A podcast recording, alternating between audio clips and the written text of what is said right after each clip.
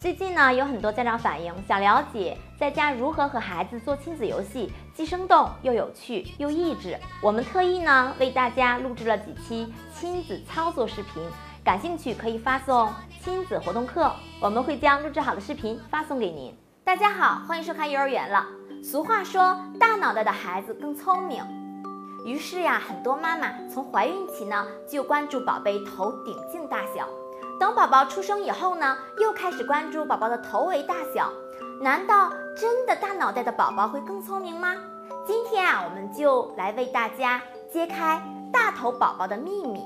头围大小也像身高一样、体重一样，有个正常的范围。头围大小并不能决定宝宝聪明度。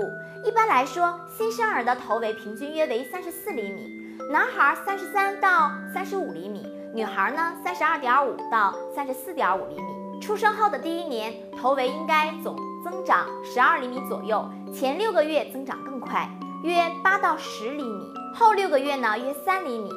两岁这个一年呢，孩子的头围啊应大约增长为两到三厘米，达到四十八厘米。以后头围的增长速度逐渐减慢，五岁时达到五十厘米左右。而且孩子智商的高低有百分之四十是先天因素，而剩下的百分之六十则是通过后天的培养。所以家长们千万不要以头大头小来定论孩子的智商高低了。宝宝头围超出正常范围，许多家长呢应该引起重视，有可能患上以下疾病。第一个呢就是巨脑症，由于神经胶质细胞的过度增生啊，宝宝头围进行增大。体格发育迟缓，出现头大身子却很小的情况。第二个呢，就是脑积水。如果当宝宝患上脑积水，最明显的特征就是脑袋比同龄人要大，而且头围增长过快。其次呢，还有发育迟缓的一些症状，也有很多宝贝头比同龄宝宝大。